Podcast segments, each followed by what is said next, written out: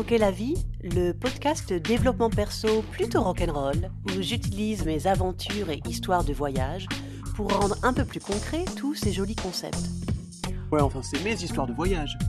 Non, Mimi, ce sont nos histoires. On est la même personne, je te rappelle. C'est juste que c'est toi qui racontes parce que bah, t'es plus drôle.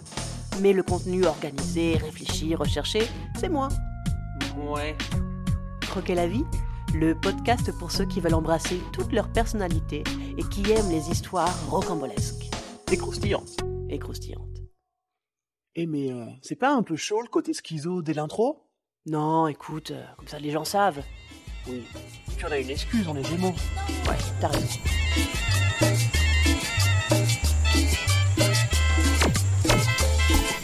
Épisode 23. Écoutez son cœur.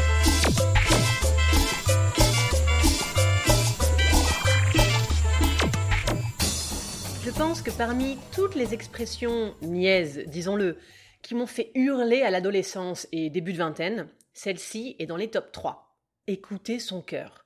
Comme si on pouvait faire autrement que d'écouter sa tête. Enfin, c'est évident que tout passe par nos pensées. Comment je suis censée faire la différence entre une pensée qui vient du cœur et les autres? À cette époque, c'est-à-dire jusqu'il y a vraiment pas si longtemps, je voyais pas comment écouter autre chose que ma tête.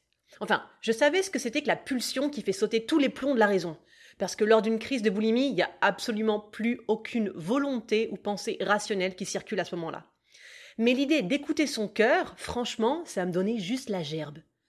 Si on m'avait dit écouter ses émotions, ça m'aurait peut-être moins rebuté, et encore c'est même pas sûr, mais ça ne m'aurait certainement pas plus aidé à me détacher de ma logique sacrée, parce que j'étais complètement à côté de mon corps émotionnel.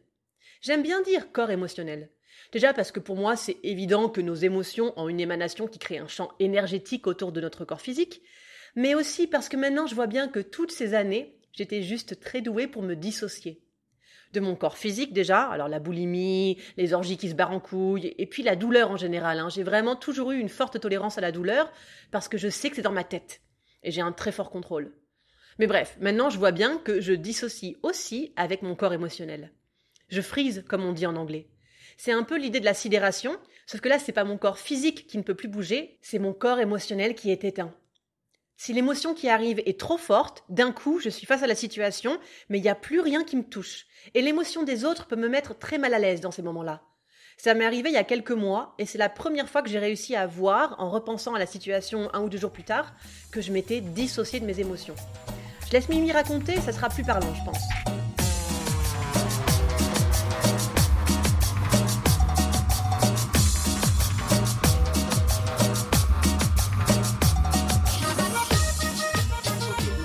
Essayer de vous expliquer, je vais pas donner de détails, hein, on va rester... euh, Mais donc, on était un, groupe, euh, ça passé via Zoom, je précise quand même, peut-être que ça aurait été différent si j'étais vraiment en face des personnes, mais quand même, on était un, un groupe avec un projet commun, nanana, via Zoom, et euh, il y avait des personnes qui devaient partir, et donc c'était vraiment fort émotionnellement, c'était vraiment, vraiment fort dans cette...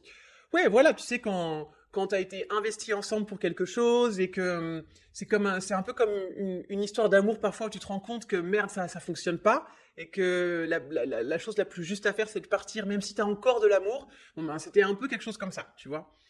Et donc, euh, l'émotion monte. D'abord, une personne, puis deux personnes pleurent, puis trois. Et puis là, d'un coup, donc on devait être, euh, je sais pas, peut-être sept, je crois, ouais. Les six personnes euh, dans, les, dans leur petite case, là, Zoom, pleurent. Et moi, d'un coup, en fait, je regarde, je vois tous ces gens qui pleurent. Et je me dis, mais qu'est-ce qui se passe? Oui, quand même. Et vraiment, dans ma tête, euh, ça fait un truc du genre, euh, mais c'est abusé, enfin, genre, euh, pleurer, enfin, c'est pas si grave, quoi. Franchement. Et je commence et je me sens un peu gêné. Clairement, je me sens gêné. Et je me dis, mais pourquoi? Pourquoi ces gens pleurent, quand même? Franchement, ça va. Et puis, en fait, allez, moi, je vais vous dire, j'avais toutes les raisons de pleurer aussi, hein. mais bref. Et en fait, ouais, c'est genre euh, deux jours plus tard, je pense, où je sais plus si j'étais juste en train d'y penser moi-même, ou je j'en parlais avec quelqu'un. Je crois que j'étais juste en train d'y penser moi-même, et si par la suite, quand j'en ai parlé, où c'est devenu encore plus évident, c'est-à-dire que j'y pense moi-même et je me dis, et là donc avec le donc c'est deux jours plus tard, donc là quand j'y repense, je me dis waouh, mais ouais, enfin c'est oh, bien sûr que c'est c'est fort quoi, et je me dis c'est ouf que j'ai pensé ça, et je me dis j'ai vraiment du mal à comprendre euh, à ce moment-là pourquoi est-ce que j'ai je me suis euh, j'ai eu presque un peu de, dédain face à l'émotion des personnes en face de moi, euh, et là je clique. Je me dis ah mais je me suis dissocié. Parce que maintenant le truc c'est que c'est un truc dont j'ai j'en ai beaucoup entendu parler de la dissociation. Je suis je me suis un petit peu documenté aussi. Et donc là je me dis putain mais euh, mais c'est ça en fait. Je me suis dissocié. C'est-à-dire que l'émotion la, tristesse enfin ouais plein d'émotions très dures sont montées et au bout d'un moment mes plombs ils ont sauté c'est c'est vraiment le le truc de de sécurité quoi pour pas que ça brûle eh ben, je me détache de mes émotions. Et d'un coup d'un seul, je suis face au truc et ça ne me, il n'y a plus rien qui me touche. Vraiment. Vraiment, j'étais pas du tout euh, dans un mal-être. Euh, j'étais pas non plus vraiment. Euh, j'étais pas dans l'idée de repousser mes émotions. Genre, oh mon dieu, c'est triste. Non, je ne veux pas, je ne veux pas. Mais pas du tout. Pas du tout. J'étais là. Tu vois, bien sûr que c'était un truc un peu émotif. Et d'un coup, d'un coup, je suis là. Ah, mais quand même, c'est abusé. Oh, mais ces gens, mais qu'est-ce que c'est? Mais c'est abusé qui pleurent. Et, euh, et vraiment, je, je me suis rendu compte, je me dis, c'est ça, je me suis dissocié. Et donc, par la suite, j'en parle à d'autres personnes. Et là, je fonds en larmes, mon vieux, je fonds en larmes. J'ai ben, pleuré toutes les, toutes les larmes que j'ai pas réussi à pleurer au moment M. Et je me dis, euh, ah ouais, ah ouais, ok, c'est ça. Donc, la bonne nouvelle, c'est quand même que du coup, je m'en suis rendu compte, hein, c'est pas mal. Mais, euh, mais c'est impressionnant, effectivement. Parce que maintenant, du coup, je, je repense à d'autres choses, plus loin dans mon, dans, dans mon parcours, des moments où j'ai eu des amis face à moi qui vraiment, je pense que j'ai que j'ai beaucoup heurté parce qu'ils étaient en grande détresse ou en grande colère contre moi ou en grand, enfin vraiment avec une émotion très forte. Et moi, je savais, je, n'étais que froideur et je ne savais pas comment faire autrement. Avec mon ex, ça a, été beaucoup comme ça. à enfin, à la fin. Et euh, ouais, maintenant, je, le je me dis, ah oui, c'est ça, c'est ça en fait. Je me dissocier. Ah ok.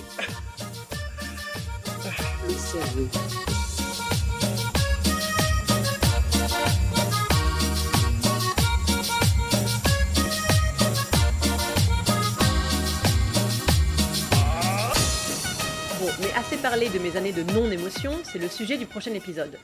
Non, aujourd'hui, on parle neurosciences de nouveau, mais ce coup-ci, je ne vous emmène pas dans le cerveau, mais dans votre cœur. En effet, notre cœur contient un mini système nerveux, appelé système nerveux intercardiaque qui contient 40 000 neurones quand même, complètement indépendants. Grâce à cette activité, le cœur peut traiter des informations dans son coin, sans avoir besoin d'aller pointer chez le patron au-dessus, là. C'est d'ailleurs le seul organe du corps qui envoie plus d'informations au cerveau qu'il n'en reçoit. Il peut aussi apprendre de l'expérience et prendre des décisions pour lui-même, au niveau de son rythme par exemple, suivant différents stimuli. Et c'est pas tout, c'est aussi cette activité neuronale du cœur qui gère la libération d'AFT. Et ça, c'est l'hormone qui assure l'homoéostasie. L'homo quoi? Homoéostasie. C'est-à-dire l'équilibre général du corps, quand on est bien, quoi. En gros, l'AFT, elle inhibe les hormones de stress et stimule la production d'ocytocine. Vous savez, une des quatre fameuses hormones du bonheur. Allez, je vous les relance pour le plaisir, hein. il y en a d'autres, mais c'est les quatre principales dopamine, sérotonine, ocytocine et endorphine. Mais alors, une autre découverte que je trouve vraiment chouette, c'est que du coup, le cœur, qui envoie plus d'informations au cerveau qu'il n'en reçoit, peut inhiber certaines parties du cerveau.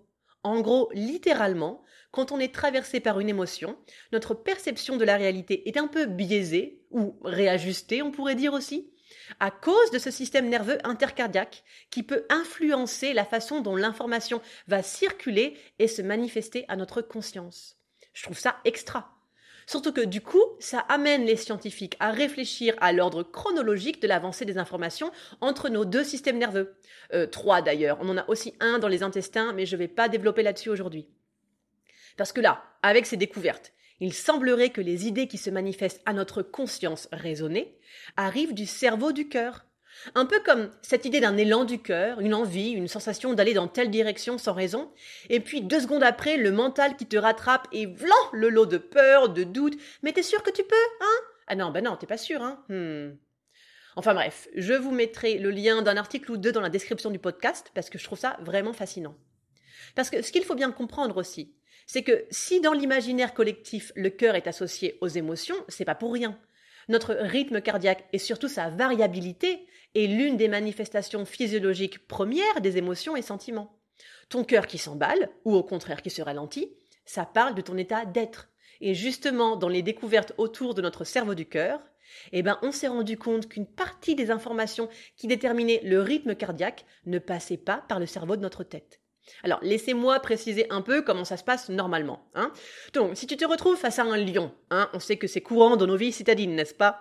Donc, c'est l'image de ce lion qui s'imprègne sur ta rétine qui envoie l'info au cerveau. Alerte, alerte, boum Ton système nerveux autonome fait son job. Heureusement qu'il est autonome, n'est-ce pas? Et il actionne le système nerveux sympathique, qui en vrai n'a rien de sympa, hein, puisque c'est le mode combat et fuite.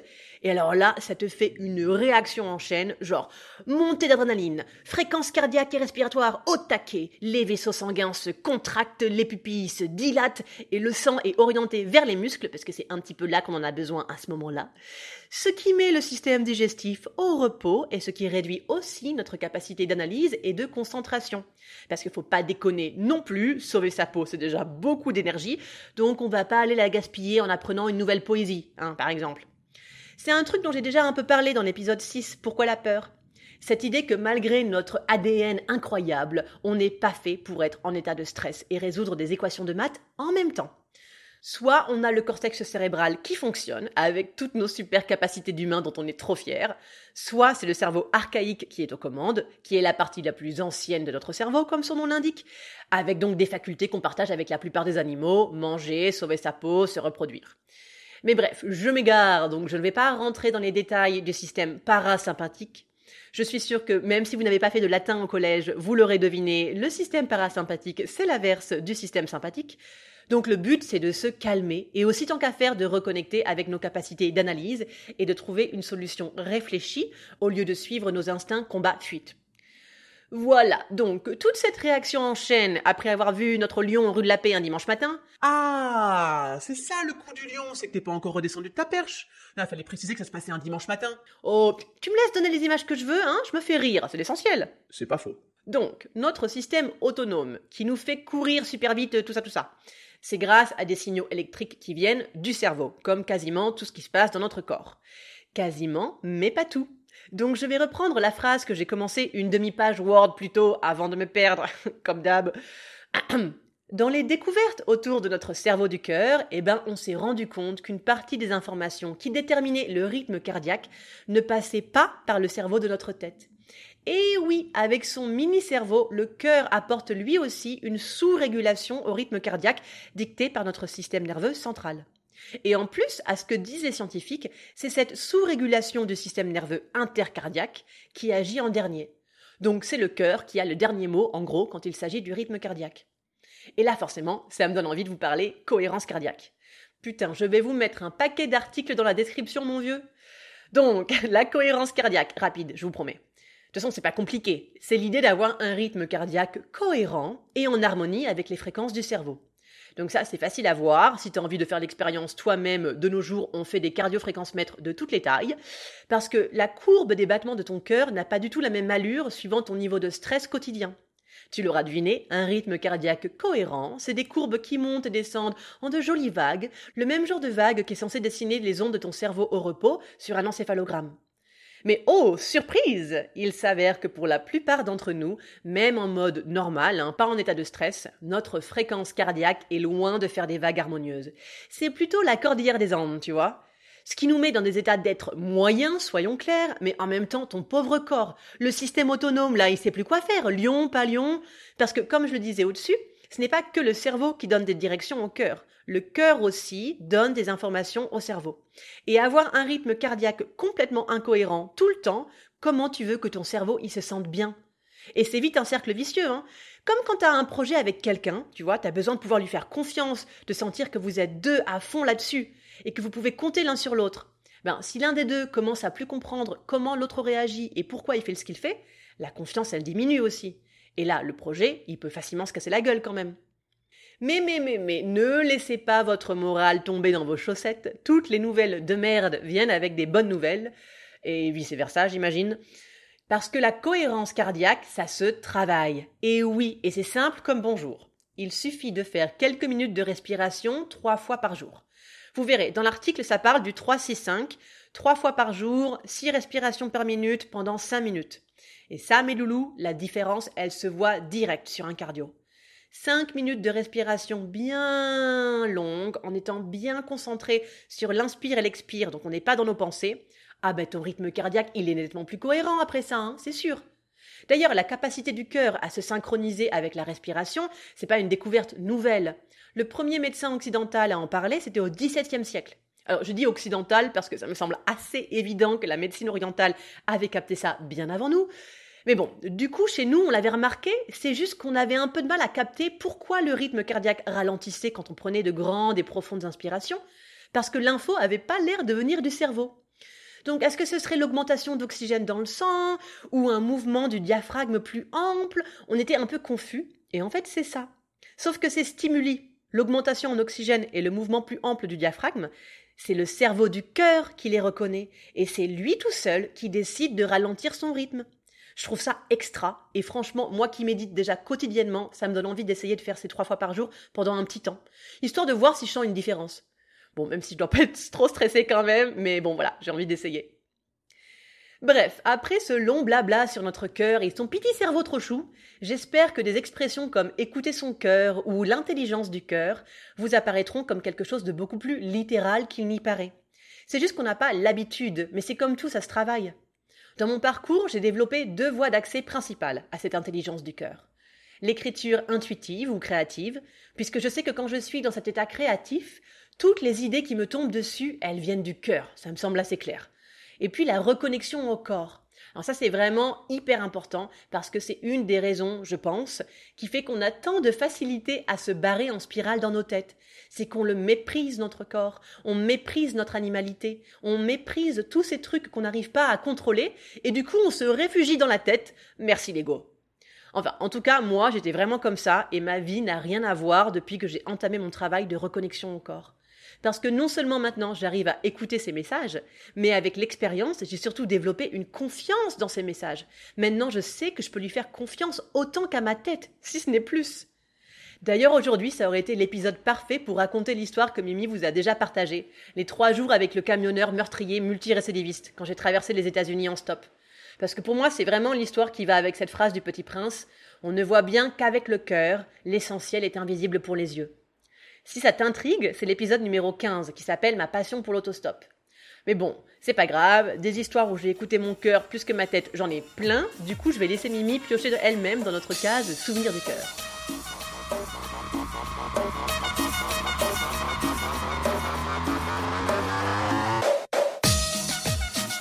Écoutez son cœur, et du coup j'ai envie de vous parler aussi, écouter son bas-ventre quelques petites histoires de cul. Ça faisait longtemps, hein. Franchement, j'ai fait cette saison 1 euh, avec seulement une histoire euh, croustillante, alors que je vous vends du rêve à chaque jingle. Donc, parce qu'en en fait, c'est vrai, c'est vrai que avec euh, donc mes 13 années de célibat, avec ce discours hyper franc, hyper clair de mais je couche avec qui je veux, je vous emmerde, tout ça, tout ça, qui a donc commencé à 14 ans, ce qui était donc un peu immature à l'époque, il y avait beaucoup d'idées, beaucoup de mots, mais alors ça se barrait dans tous les sens.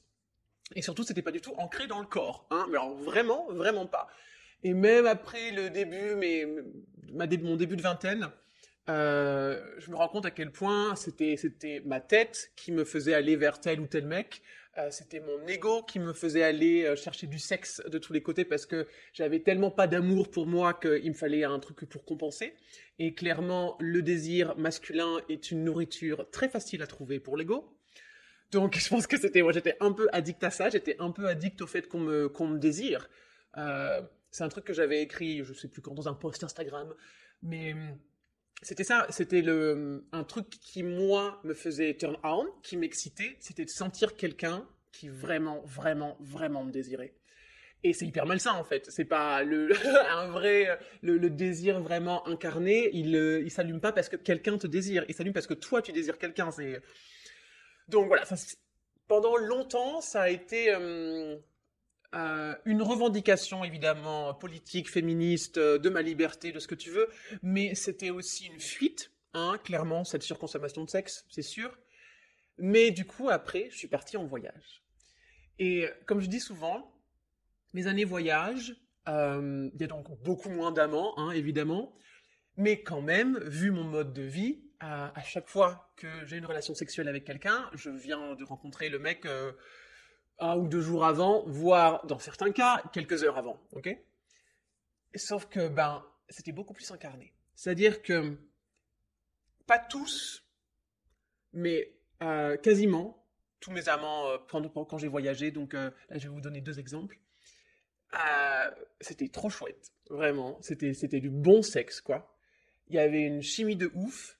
Et, euh, et c'était et les moments après, euh, tu vois, de, chat tout ce que tu fais, enfin, tout c'était c'était trop cool, quoi. C'était vraiment quand tu penses à euh, ce genre de, de moment de, communion, tu vois, de bulle en fait. Tu crées une bulle dans ton voyage où tu es là avec quelqu'un et tu sais que c'est juste pour ce moment.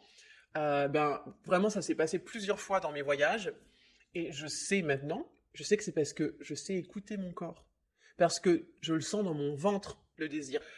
Bref, vous allez voir, je vais vous raconter, je saurais mieux le décrire en passant par des exemples. Donc, premier exemple, au Maroc. J'arrive, euh, je sais plus trop où, à un café, et donc mon, host de Couchsurfing, je fais aussi que du Couchsurfing hein, durant ces voyages, donc je suis hébergé par l'habitant. Donc le mec qui m'héberge vient me récupérer. Je me souviens parce que donc, il devait avoir une photo sur Couchsurfing, mais elle devait pas être très claire, enfin tu vois, devait pas vraiment... Donc il m'avait renvoyé une photo, j'étais en train d'attendre au café, il m'avait renvoyé une photo. Et déjà sur la photo, je fais ouh, tu vois, ouh. Donc voilà, dès la photo, je sens une, petite attraction. Je le trouve quand même super beau gosse. Mais euh, voilà, ça, je, peux y avoir plein de Marocains que je trouve très beaux, quoi. Donc, tu vois, rien de plus. Et puis, il vient me récupérer, et là, là, là, je commence à, je commence à le sentir, vraiment. et puis, je pense que c'est réciproque. Et du coup, on arrive chez lui. Alors, en plus, c'était un étudiant, c'est ça. C'était un étudiant à Marrakech, et ils étaient cinq dans la chambre. C'est-à-dire qu'en fait, c'était une chambre pour une seule personne, tu vois. Et, euh, ils dormaient à cinq dedans. Donc, euh, quand c'était la nuit, juste, et ben voilà, ils mettaient leur couverture par terre, et donc tout l'espace du sol était euh, recouvert de gens qui dormaient. Mais ce mec, quand même, donc je n'étais pas certainement pas la première européenne euh, ou euh, la première voyageuse qu'il hébergeait dans sa chambre d'étudiant. Lui, il s'était fait un petit coin avec des rideaux. Et c'est là, il y avait le lit euh, pour, euh, pour les, les guests, quoi.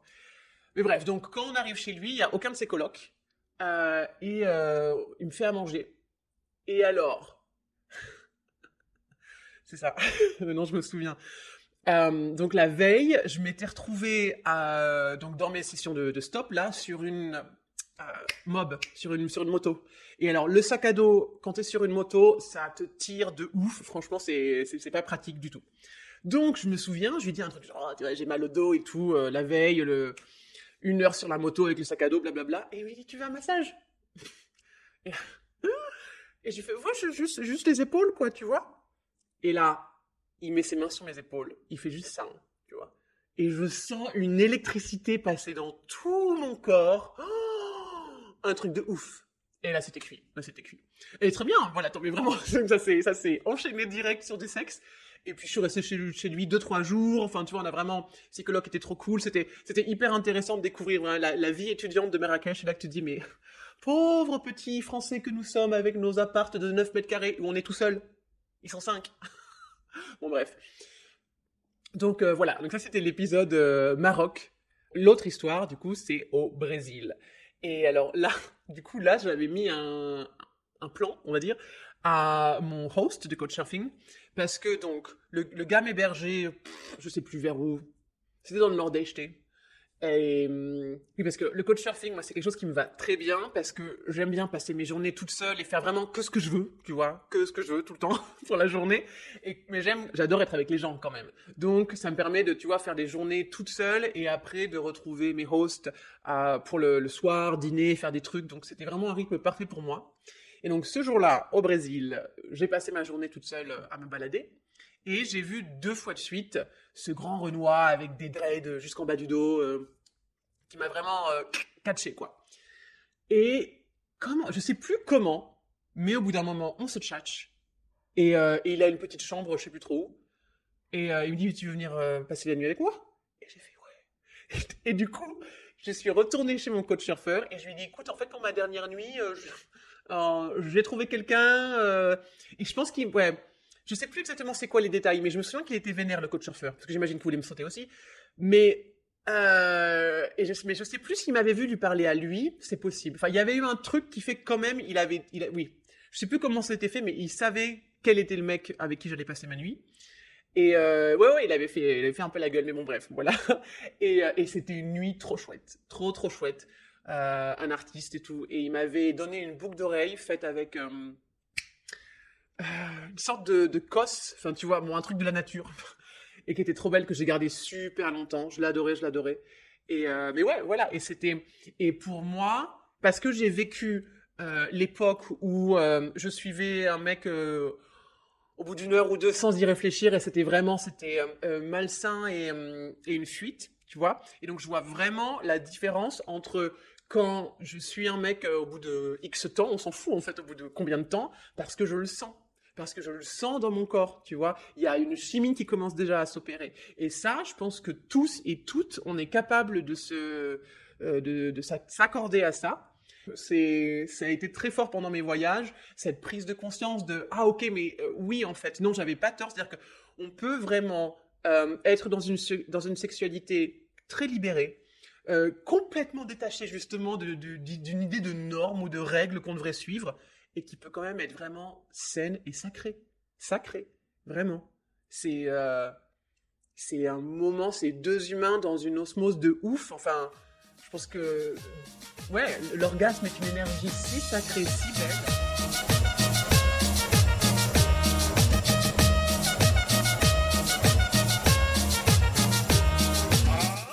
La vie, c'est fini pour aujourd'hui. Encore un épisode où je joue les profs d'SVT, quoi. Moi qui n'ai plus fait de science depuis la première, tu sais. Non mais faut avouer qu'on est une machine extraordinaire, ça me passionne et me scotche à chaque fois. Un truc qui me surprendra toujours aussi, c'est l'arrogance humaine face à la nature. Qu'on soit encore une grosse majorité à croire qu'un jour on aura tout compris, qu'on aura tout expliqué par A plus B, alors que la science est constamment en train de réorienter les découvertes passées, tu vois. Genre Darwin, sa théorie de l'évolution, elle est cool, hein, il est juste sur plein de trucs. Mais il y a aussi plein de données très obsolètes maintenant, parce qu'on n'arrête pas de découvrir de nouveaux trucs. Mais bref, la semaine prochaine, il y aura un peu d'SVT encore, mais surtout de la philo, puisqu'on réfléchira à ce qu'est une émotion. Et pour le coup, je vous raconterai cette anecdote dont je me souviendrai toute ma vie, le jour où j'ai réalisé que je n'avais aucune sensation physique associée aux émotions et que peut-être que c'était pas très normal en vrai. À la semaine prochaine. Merci à Louis pour la musique du jingle et à Footmaster pour celle de l'épisode.